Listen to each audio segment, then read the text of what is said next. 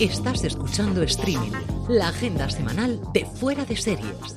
Desde un rincón de Poniente, California, estás escuchando streaming de Fuera de Series, el programa que, semana tras semana, te trae todas las noticias, comentarios y curiosidades del mundo de las series de televisión. Yo, de nuevo, no soy CJ Navas, soy Marichuela Zaval, y para hacer el repaso de lo mejor y lo peor de los próximos siete días, los que van del 7 al 13 de octubre, en el mundo de las series me acompaña Álvaro Nieva. Muy buenas, Álvaro. Hola, ¿qué tal? ¿Cómo ha ido la semanita? Pues bueno, ha ido ahí con muchos altibajos, con muchas novedades y mucha información interesantes. Que sepáis que yo ya me he puesto a ver las Gilmore porque cuando viene el otoño hay que ver a las Gilmore.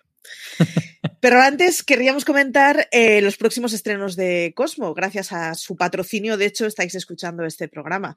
Hoy, 7 de octubre, el día que sacamos este programa a las ondas, Cosmo estrena The Promise, un thriller que cosechó un 33% de audiencia en Francia, su país de origen, de donde viene la serie, llegando hasta 8 millones de espectadores.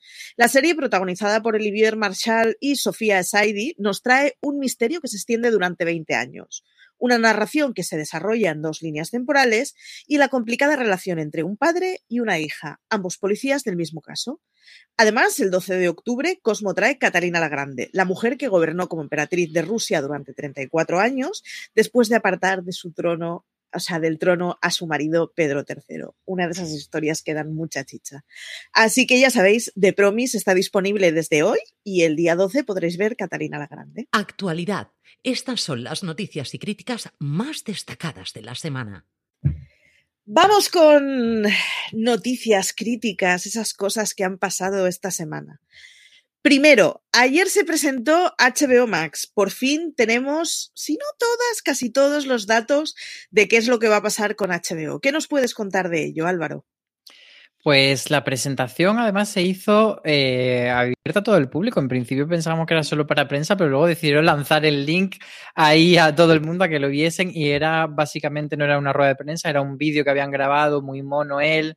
Empezaba con un pues unas imágenes así de, un rayo de color moradito azulado, que es el color corporativo de HBO Max recorriendo distintas ciudades de Europa. Y luego, pues, diferentes ejecutivos de, internacionales de HBO Max empezaron a contar cosas relacionadas con la plataforma. Eh, bueno, y teníamos un poco de todo, desde precios hasta contenidos, hasta fechas, teasers. Así que no sé por dónde quiera que empecemos. Primero, ¿qué va a venir en catálogo? Pues mira, eh, por supuesto vamos a tener, mm, el catálogo va a ser muy similar a lo que había hasta ahora en HBO España, es decir, vamos a tener todos los originals de HBO, también todos los originals de Max, que hasta ahora estaban ahí como que sí que no, algunos sí, otros no llegaban. Eh, aunque mm, ha habido alguno que todavía no, por lo menos no aparecía en esos vídeos, como puede ser el caso de Hacks, que nos dejó a Maricho y a mí un poco, hmm, ¿esto qué pasa? Que a lo mejor, a lo mejor simplemente se lo quieren reservar para más adelante, pero bueno, pues eh, Made for Los que estaba, estaba el remake de Gossip y luego de catálogo eh, había alguna cosilla así como interesante, que por ejemplo eh, dijeron que va a estar todo el ala oeste de la Casa Blanca, que, estoy escuchando ahora a, alguno en su, escuchando el podcast diciendo Pues el ala oeste de la Casa Blanca, The OC o The OC, como lo conocemos aquí, Urgencias, Pretty Little Liars, por supuesto van a estar eh, Friends, The Big Bang Theory y Dos Hombres y Medio, que son sus tres grandes sitcom de larga duración por supuesto, dos hombres y medio no está a la altura eh, de Big Bang y a su vez Big Bang no está a la altura de Friends, pero bueno, eso ya es opinión personal.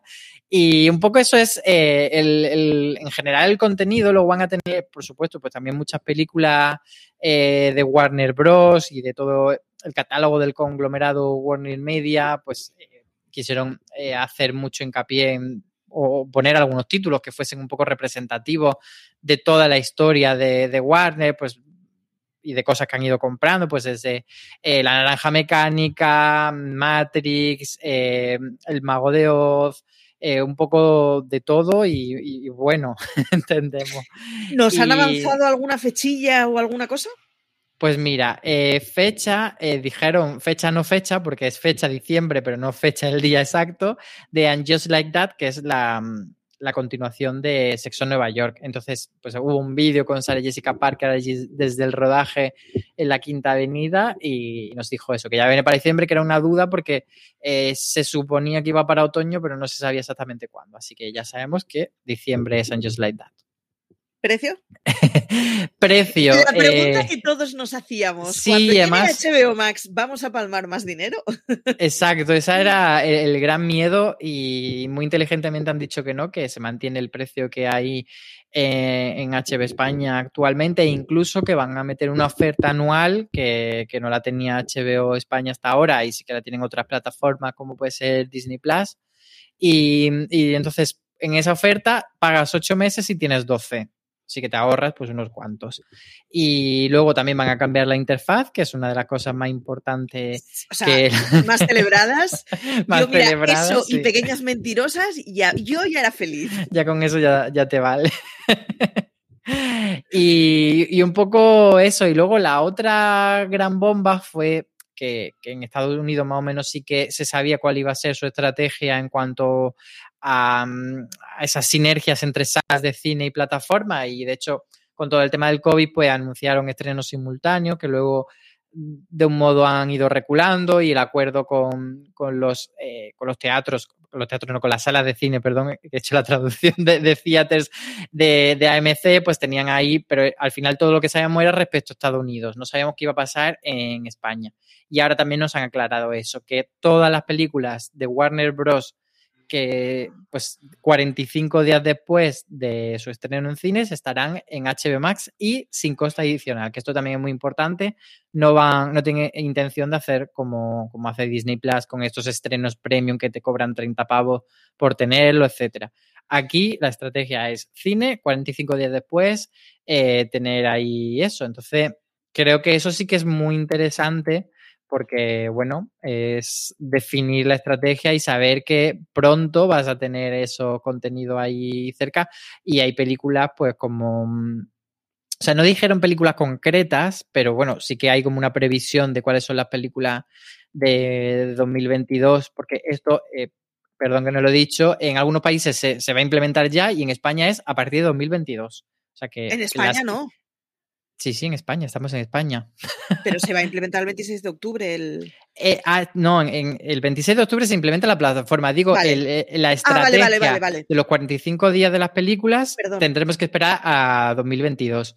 Entonces, las que queden de estos meses no, no seguirán esta fórmula. Pero para 2022, pues están previstas The Batman, Animales Fantásticos, Los Secretos de Dumbledore, el biopic de Elvis o Aquaman y El Reino Perdido. Son algunas de las que están ahí. Entonces entendemos que estarán dentro de esta estrategia. Pero si ayer estabas en Twitter, eh, notarías que hubo un momento en que se paralizó Twitter y que el comentario era Juego de Tronos. Sigue Juego de Tronos. ¿Qué nos han traído de Juego de Tronos? Aparte de no traernos una nueva novela de Martin. Pues nos trajeron muy poco y algo bastante chulo a la vez, porque nos dieron un, teaser trailer de La Casa del Dragón, que es este spin-off, que anunciaron como Game of Thrones, The House of the Dragon, como poniendo el, Juego de Tronos eh, con apóstrofe, como diciendo esta marca que no se pierda, que bueno. Vale, pues ahí está. Eh, y, vemos pues las caricas de medalla de esta gente. Está Matt Smith, que es uno de los, de los Targaryen, y algunos otros actores. Está ahí eh, la serpiente marina, que es uno de los personajes importantes, que es señor que, pues, que fue un comerciante y un señor que, que viajaba por el mar eh, muy importante. Y bueno, pues la serie, para quien no lo sepa, eh, va a contar la dinastía Targaryen, como ya se contó en, la, en esta especie de novela enciclopédica que sacó George Martin, que se llamaba eh, Sangre y Sangre y Fuego. Editada en España por Plaza Genes. Exacto. Y, y ahí se nota que Marichu es súper lectora y que lo tiene todo controlado, no solo los títulos, sino las editoriales. Lo, Y- lo tengo entre los libros pendientes de lectura, por cierto. Entonces, pues eso, van a desarrollar eh, el reinado del, del rey Viserion y sus hijos, eh, sobre todo centrado en dos personajes que son su hija mayor y su hijo menor, que al ser hombre es el que se supone que tiene que, que heredar el trono y entonces pues genera una pequeña fricción, etcétera. Y bueno, pues muchos dragones y que no vimos en el tráiler, por cierto, sí que vimos el trono de hierro, pero no los dragones. no sé a ti qué te pareció. Eh, ¿Pudiste ver el tráiler? Pude ver el tráiler, hay muchos rubios, o sea, me hace mogollón de gracia porque eh, de golpe es como si estuvieras viendo una, una serie de elfos, pero con orejas recortaditas. Es como, La verdad. No son muy altos, muy rubios y muy delgados. Es muy, muy buena definición, la verdad. Pero bien, o sea, un porrón de pasta. O sea, tiene toda la tinta de que a la Casa del Dragón le van a meter pasta infinita, como pasó con Juego de Tronos o como pasaba con algunas de las escenas de Juego de Tronos. Así que yo reconozco que a mí, si me das fantasía y palomitas, me tienes contentísima. Así que realmente nos enseñaron muy poco, hay muy poco de lo que tirar. Pero por el momento de lo que se tira es que pues es el mundo de Martin y con eso ya nos tienen. 2022 no hay más fechas. Que, sí, no se sabe más. Yo he de decir que no solo sé de las personas que se enfadan con los finales de la serie o que se enfadan pero que no les dura mucho tiempo, el de Juego de Tronos me sigue durando, lo confieso. Y ayer hice una encuesta en Twitter a ver en, en, qué mood estaba la gente, a ver si estaban también cabreados como yo y, y, y puse como en plan, ¿Qué sentimiento tenéis respecto al universo de Juego de Tronos? ¿Emoji enfadado, emoji indiferencia o emoji ojito de corazones? 31% ojito de corazones me sorprendió y solo 7,9% de, de emoji enfadado.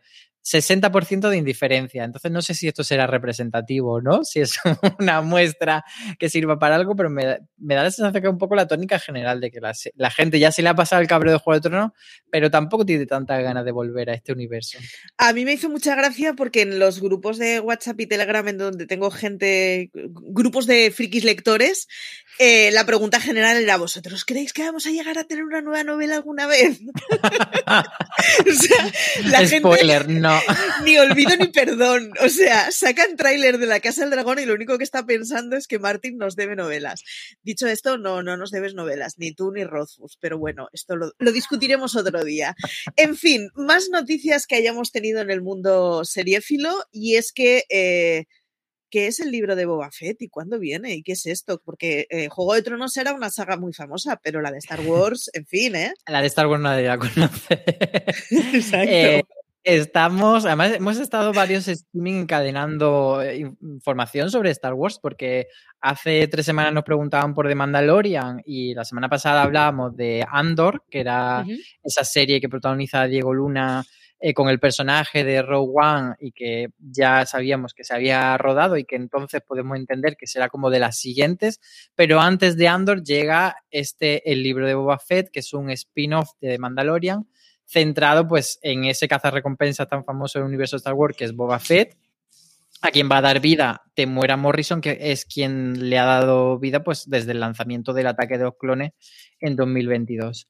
¿De qué va esto? Pues os cuento. Eh, lo que dice la sinopsis oficial. El legendario cazarrecompensas Boba Fett y la mercenaria Fennec Sand navegan por el inframundo de la galaxia y regresan a las arenas de Tatooine para reclamar el territorio que gobernaron en su momento Jabba el Hutt y su sindicato del crimen. Pues de esto va el libro de Boba Fett y, como decimos, tenemos fecha de estreno que es el 29 de diciembre. Así que yo creo que podemos un poco mentalmente hacernos el esquema de que en diciembre, que es finales de este año, tenemos serie Star Wars el libro de Boba Fett. Primera mitad de 2022 tendremos Andor, segunda mitad el Mandalorian. Ese es un poco mi, mi esquema mental que posiblemente esté equivocado, pero yo creo que por ahí pueden ir los tiros. Vamos, con lo que ha decidido Disney es que ni un mes en nuestras vidas sin Star Wars, ¿no? Sí, no sé si un mes, eh, a lo mejor sí que habrá un poco de valle, no va a ser tan, tan pegadito como hace con Marvel, que sí que se van solapando prácticamente una serie y otra, pero a lo largo del año tendremos todo el rato el recuerdo de, la franquicia vivo. En fin, mi cruz. Eh, HBO nos ha hablado de una cosa de la que yo estoy haciendo palmitas y estoy esperando los screeners como si fuera la serie del año, ya os aviso. Y es que tenemos por fin fecha de Dolores, la verdad, sobre el caso Baninkoff, en donde, en fin, habrá entrevistas que no hemos oído hasta ahora y habrá un repaso de todo lo que fue el caso Baninkoff.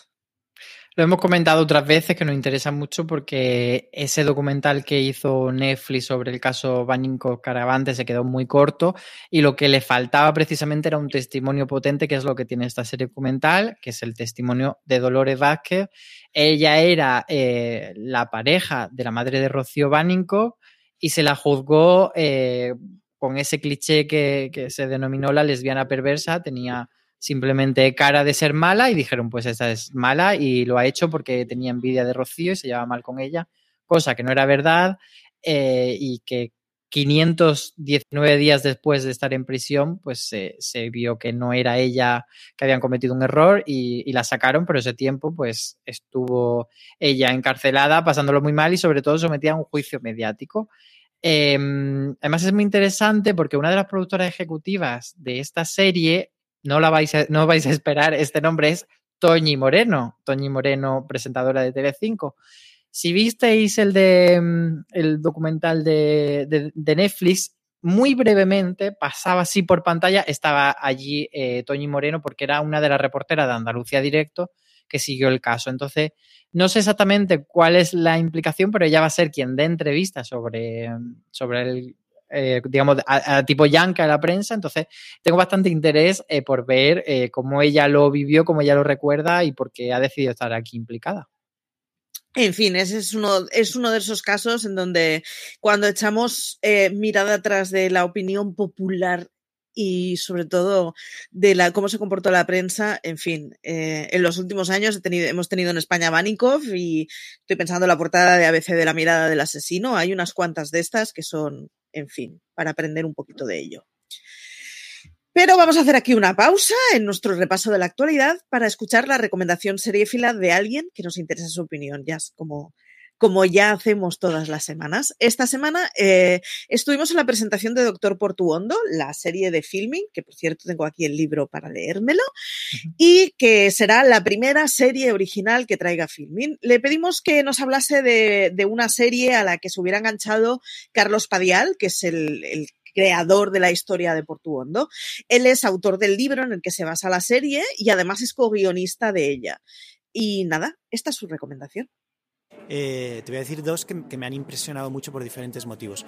Una es Midnight Gospel, eh, es una serie que está en Netflix, eh, es de animación, pero adapta una serie de podcasts conducidos por un cómico que me encanta, que se llama Duncan Trussell.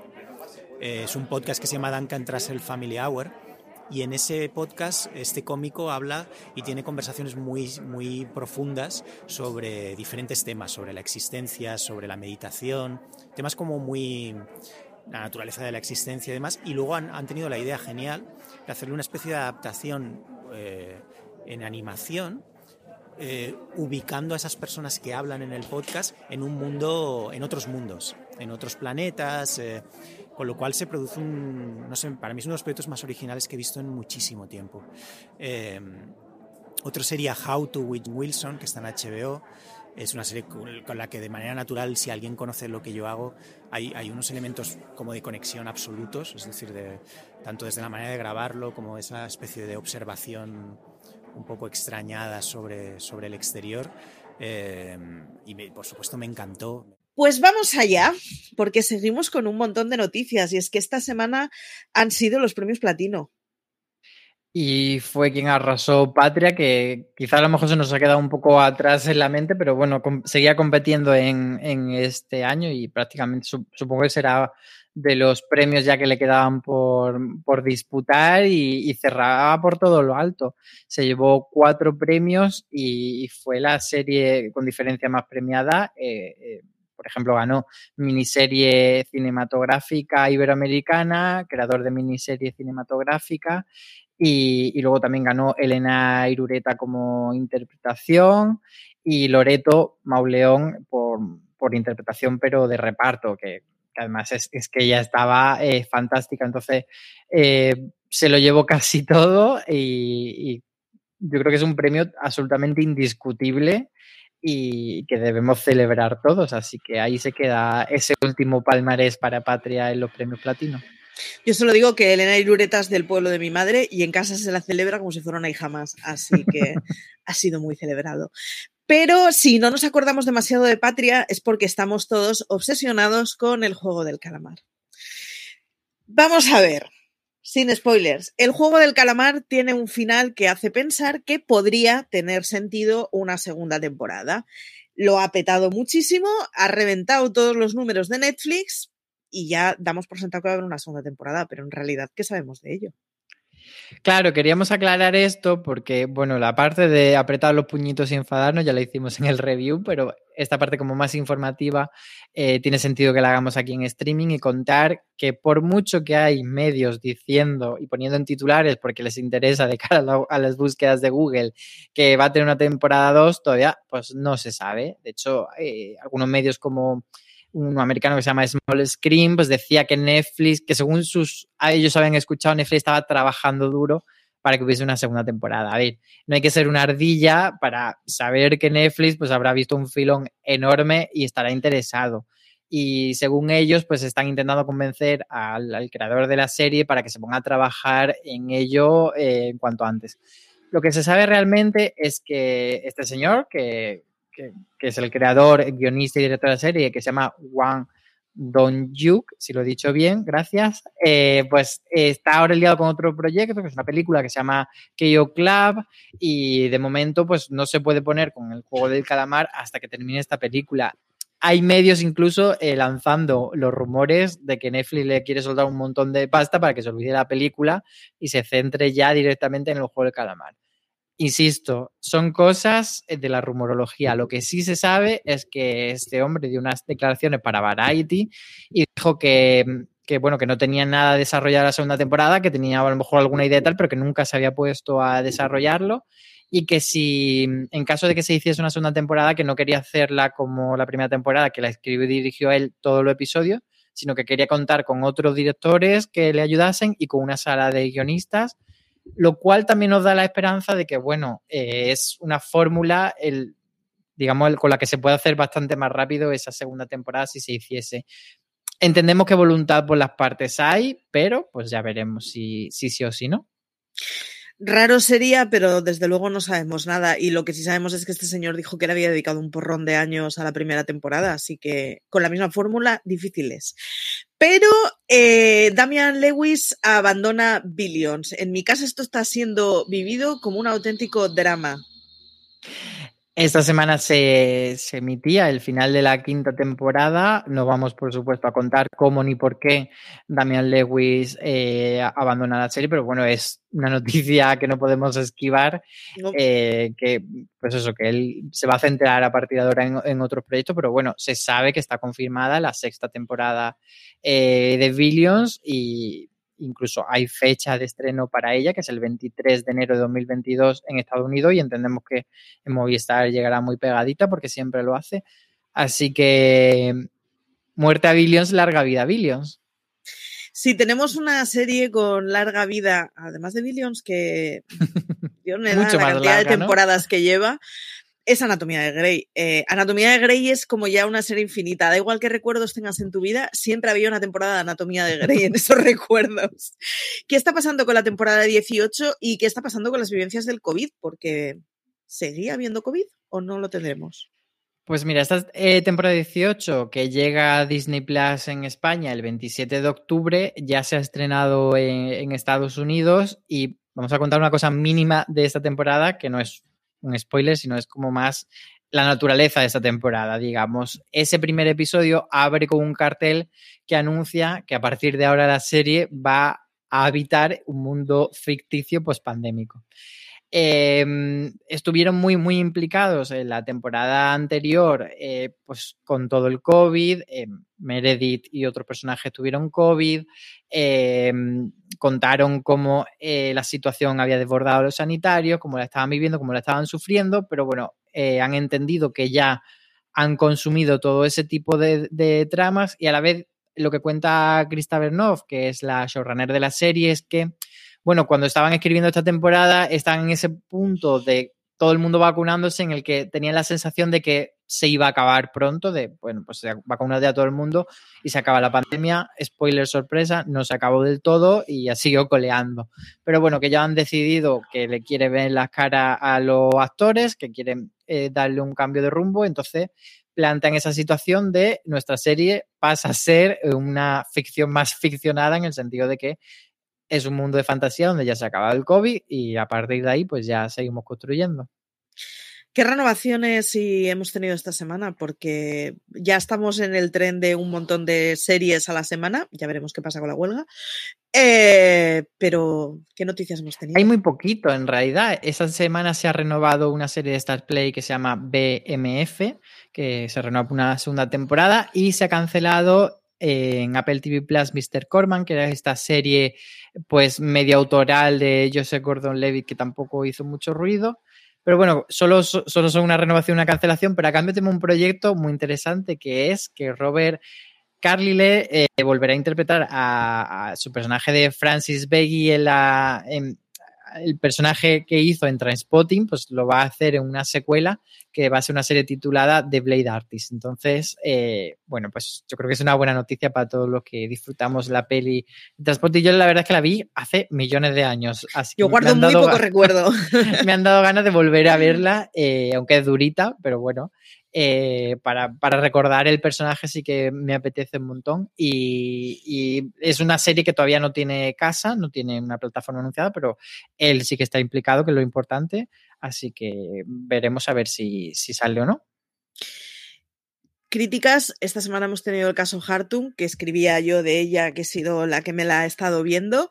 Eh, el caso Hartung es una serie de Sor Soren Beistup, que es el tipo que hizo la primera de Killing, la danesa, y que arrancó un poco lo que hemos conocido luego como Nordic Noir. Eh, ya os avanzo, es una serie muy canónica, impecable. Es una serie canónica, pero impecable. Os va a gustar si os gusta el Nordic Noir y si no lo habéis visto, es una buena entrada la que tiene, la verdad.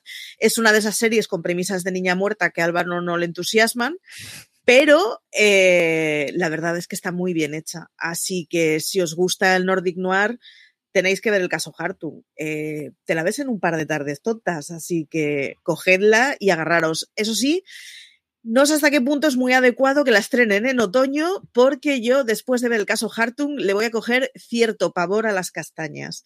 Y los que habéis visto la serie ya sabéis a qué me refiero.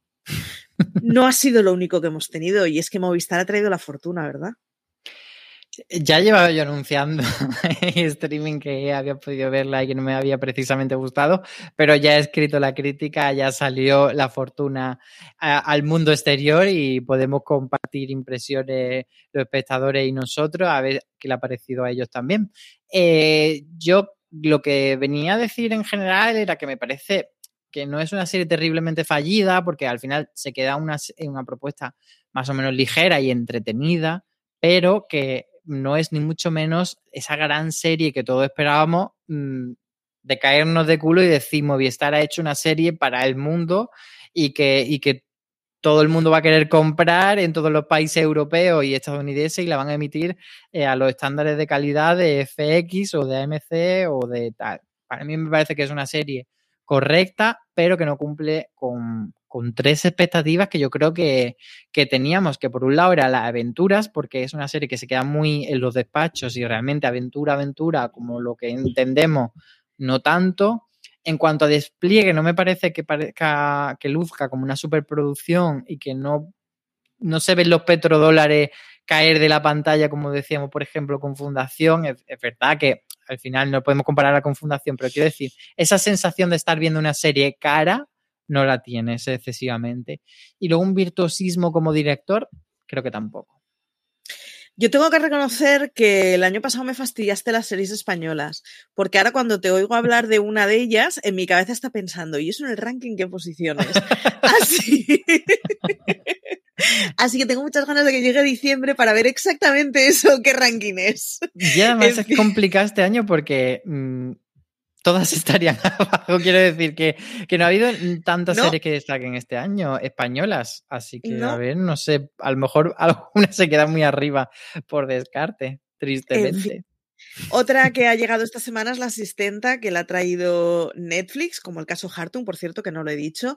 La asistenta no tiene absolutamente nada que ver, es una serie de ficción, pero de corte realista. Es mmm, una chavala que se enamora de un chaval joven, tienen un crío, eh, ella acaba dependiendo cada vez más de él, pero de una forma bueno, muy sugerente, no es la cosa de ya no te vas a quedar en casa y no vas a salir con amigas, sino que se va viendo poco a poco encerrada hasta que se da cuenta de que los gritos son sistemáticos que el que él sobrebeba más de lo normal también es habitual y que, bueno, el siguiente paso es que le levante la mano. Así que huye de casa con una niña de dos años y comprueba cómo el estado de bienestar estadounidense es un completo desastre.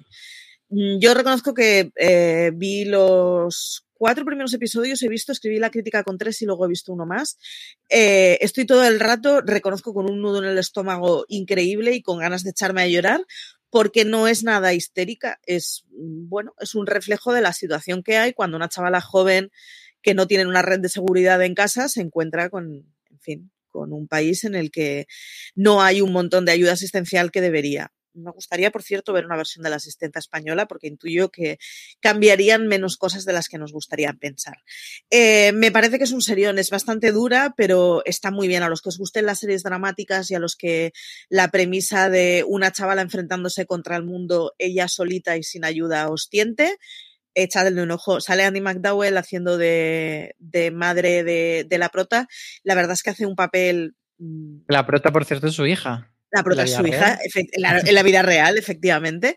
Eh, y hace un papel que en cualquier otra serie sería divertido. El papel de ella es muy divertido. La hija es Margaret Qualley, por cierto, que no lo he dicho.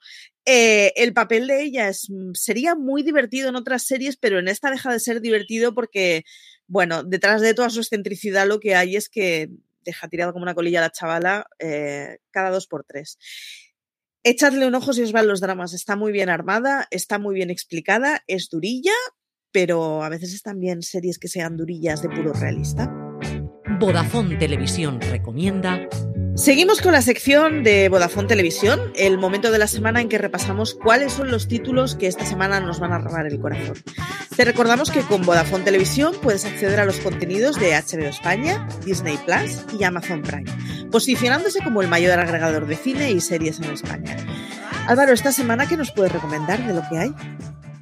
Pues comentábamos antes que Patria sigue cosechando éxitos. La serie HBO recibía esta semana cuatro premios platinos haciendo pleno y ganando cuatro de en las cuatro categorías en las que competía, así que creo que es el momento perfecto para recomendar eh, la serie Patria quien no la haya visto, creada por Aitor Gabilondo y basada en el éxito de Fernando Aramburu. Me parece que eh, tiene una sensibilidad muy especial y una sobriedad muy necesaria para tratar esa historia. Entonces, quien no la vio en su momento, es, es ahora cuando debe recuperarla. Yo por mi parte quiero hablaros de Reservation Dogs. Reconozco que mucha de la responsabilidad desde CJ que nos ha tentado con ella. La comedia Disney Plus con episodios de media hora sigue a cuatro adolescentes indígenas de la zona rural de Oklahoma y nada, pasan los días robando y ahorrando para llegar a la lejana California. Las notas de prensa además tienen mucha retranca con eso. Además, Amazon Prime ahora mismo está emitiendo la segunda temporada de Lower Decks, que es una serie de animación de Mike Mac, McMahon que transcurre el universo de Star Trek y que está centrada en la tripulación del UD de Cerritos, una de estas, bueno, una de estas naves menos importantes de la flota estelar en el futuro año de 2380. Así que ya sabéis, en Vodafone Televisión encontraréis todo esto y mucho más, además de HBO España, Disney Plus y Amazon Prime. Preguntas de los oyentes. Estas son vuestras dudas y nosotros respondemos.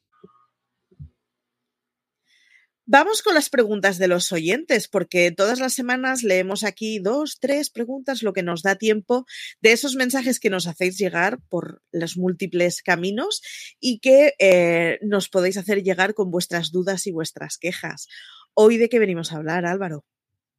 Pues JD nos pregunta, ¿a qué se debe el silencio informativo de todos los medios en cuanto a las series de Plays? ¿Que si es una mala comunicación y promoción por parte de la compañía o hay algo más? Em, es una cuestión muy interesante. Yo creo que, se juntan dos cosas. Efectivamente, quizá la, comunicación de televisión española, no, es decir mala, pero no ha puesto eh, tanto huevos en esa cesta, no ha incidido tanto en comunicar las series de plays como si fuese un estreno, por ejemplo, de prime time de la 1. Pero creo que también se junta con que eh, tenemos todavía la herencia mental de que las series de plataformas como Place o como Flubser eh, están en ese rincón de lo que antes llamamos web series y no forman parte tanto del, de las series grandes o de las series principales. Creo que cuando son series que, que destacan por algún otro motivo, al final se acaban colando en la comunicación, pero que por norma no entran tan fácilmente. Entonces, quizá A3 Player Premium sí que ha conseguido eh, venderse como una plataforma, digamos, a la, a la, Amazon o a la Netflix, pero siempre Fluxer y Play se han quedado en ese rinconcito de lo alternativo y de lo pequeño y quizá eso es lo que, lo que le juega en contra. Pero ya digo, por ejemplo, Drama sí que fue encontrando su sitio, y bueno, creo que ahora que Play va a estar más o menos integrado en esto que es RTV Play, pues pueden darle un empujoncito y que funcione un poquito mejor. No lo sé. Lexa apretaba los puñitos como yo, o al menos yo aprieto mucho los puñitos con este tema. Y es que preguntaba que qué ha pasado con lo juvenil. Y HBO nos ha traído un par de noticias esta semana, que conste. Sí, dice, ¿qué ha pasado con series adolescentes como One Tree Hill, The O.C., Greek, Gossip Girl, Pretty Little Liars? No están en ninguna plataforma y me da la sensación de que ya no se, no se hacen series de este estilo. Yo no estoy totalmente de acuerdo con que no se hagan series de este estilo. Creo que ahora tenemos un montón de, de series adolescentes, pues desde Élite, Control Z, eh, esta de Blood and Water se llamaba la, sí, la, la sudafricana. La sudafricana. Eh, creo que sí que hay muchas series eh, adolescentes de muchos tipos, de muchos tonos. Por ejemplo, tenemos Hit, que está en las antípodas de élite y está muy bien que haya dos productos tan diferentes. Creo que sí que falta a lo mejor una serie longeva que tenga esa sensación de saga como fueron en su día eh, pues One Tree Hill o The UC o Gossip pero porque duraron mucho. Pero creo que ahora se está haciendo bastante serie adolescente y, y bastantes mm, pues eso, eh, desde las que podemos eh, incluir más en esa etiqueta de placer culpable a otras que pretenden estar mucho más en la categoría, digamos, de aplaudidas por la crítica. Entonces, no, no lo acabo de ver. ¿Tú cómo...? Yo me, me, estoy agarrando fuerte a la barra de bar porque no conozco a Alexa, no sé de qué quinta es, y, pero yo alguna vez me he visto preguntándome eso y en parte sí que es cierto, son series que yo creo que se han considerado siempre un poco de segunda y entonces es más difícil encontrarlas en plataformas. Estaba a punto de comprarme Pretty Little Liars en italiano porque en español no encuentro todas las temporadas, así que he pasado por ahí, Lexa. En mi caso... Que tenemos la noticia, por cierto, eso de que, que, que, justo lo comentábamos al principio, que tanto The OC como Pretty Little Liars van a estar en HBO Max. Efectivamente. Pero en mi caso, yo a la conclusión que he solido llegar es que lo que ha cambiado soy yo y las series cambian y yo estoy esperando que sigan haciendo pequeñas mentirosas como se hacía entonces y la generación de ahora supongo que quiere un tipo de producto que sea distinto o por lo pronto se está produciendo algo que es un poco distinto y yo tengo la añoranza por lo antiguo. En mi caso yo creo que se suele dar eso claramente, que la que he cambiado soy bueno, o que yo no he cambiado y, los chavales sí lo han hecho, obviamente, porque han pasado un porrón de años, las series evolucionan y yo les estoy pidiendo un, un contenido un poco antiguo. Vamos a ver qué pasa con la nueva de Gossip Girl cuando la traiga HBO mm, Max a España. Y hay una nueva Pretty Little Liars también por ahí pululando. Esa hay una nueva tiempo. Pretty Little Liars que no, que no es eh, la segunda parte que ahora no me acuerdo cómo se llamaba, pero que era un poco un desastrillo. Estaba bien, pero... Uh... Vamos a ver qué pasa con la nueva Pretty Little Liars eh, y con la historia vieja llevada a nuevo. Eh, voy a hacer muchos esfuerzos por no agarrarme a la melancolía y al lo de antes era mejor. Pero sí, Lexa, estoy contigo. Me pasa un poquito eso y a veces me añoro de las series de antes juveniles que ahora son distintas. En mi opinión, son mucho más eh, sexualizadas. Creo que Netflix además tiene mucho que ver con eso. Y a mí, la verdad, es que el soft porn de adolescentes me sobra un poco. Pero es lo que pasa. Si os parece, vamos con la agenda de series, ese momento de la semana en el que normalmente os suelo hablar yo, pero como yo estoy haciendo de CJ, tenemos a una nueva Marichu mejorada que no es otra que Beatriz Martínez. Muy buenas, ¿qué tal? ¿Cómo estáis? Muy buenas, la versión 2 de Marichu ahora con más calidad. Así que vea, cuéntanos qué series vienen esta semana. Pues viene, no vienen títulos especialmente comerciales o que sean conocidos, pero bueno, puede haber ahí eh, serie interesante.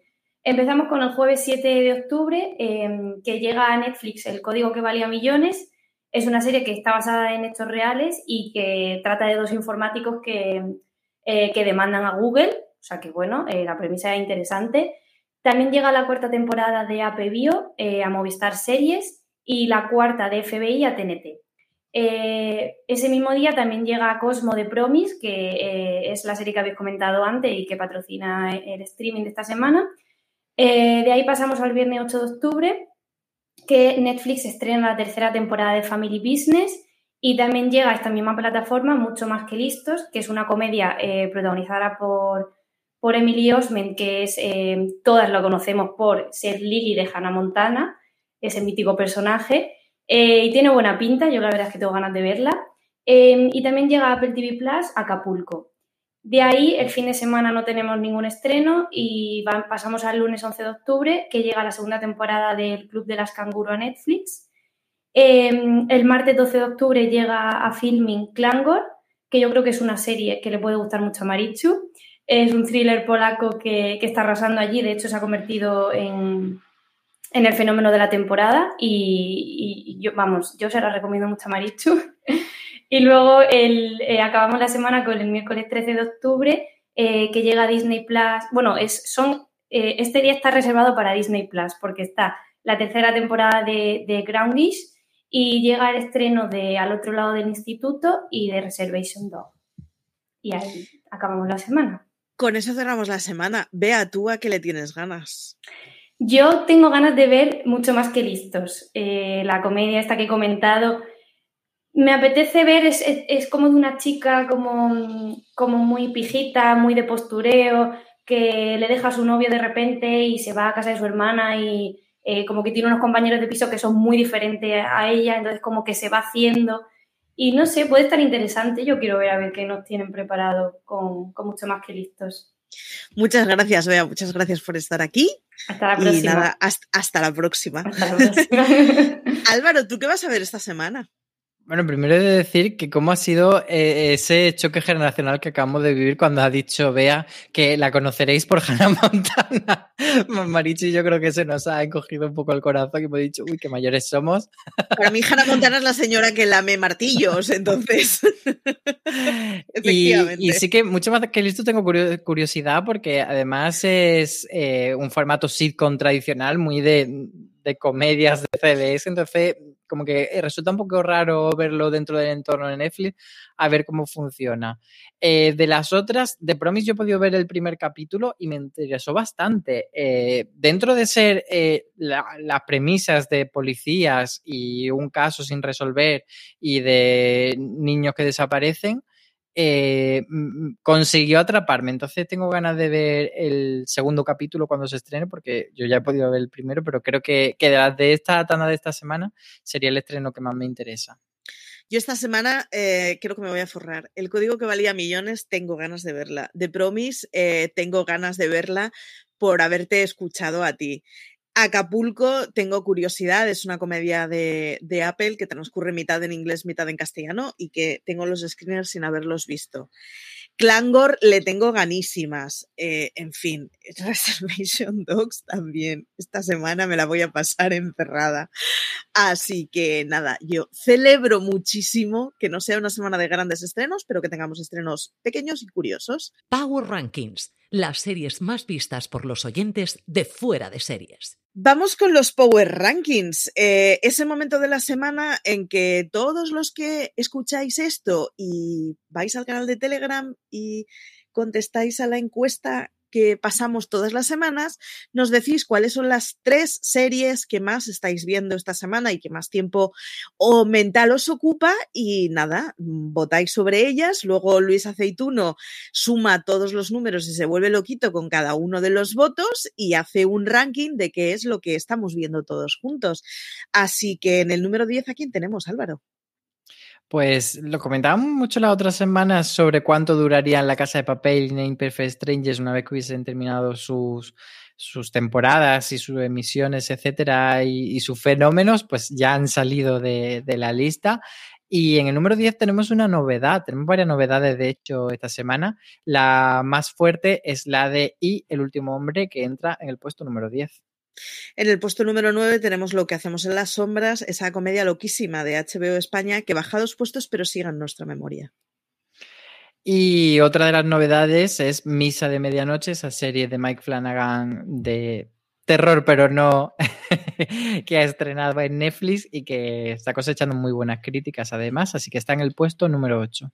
En el puesto número 7, La Fortuna, la serie de Movistar de la que os hablaba Álvaro antes, que entra nueva y entra directa al número 7. Vamos a ver cómo sigue las siguientes semanas.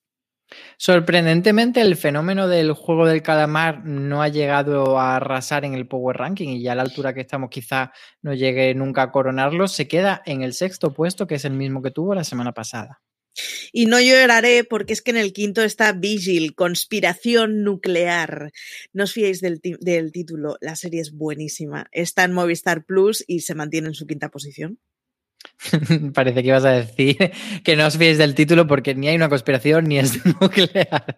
Además, esta semana han metido eh, conflicto ruso-americano, lo único que le faltaba. Pues en el número 4 tenemos otra serie de Netflix que en este caso cae un puesto, es Sex Education, cuya tercera temporada ya lleva un tiempo pues eh, disponible, entonces entendemos que ya la gente empieza a retirarse porque ya ha terminado de verla, pero bueno, cuarto puesto sigue bastante arriba en nuestro Power Ranking. Llegamos al podio. El podio está ocupado por nuevas que no pequeñas plataformas. En el puesto número 3, Ted Lasso baja dos posiciones, pero oye, se mantiene. Ted Lasso es una incombustible.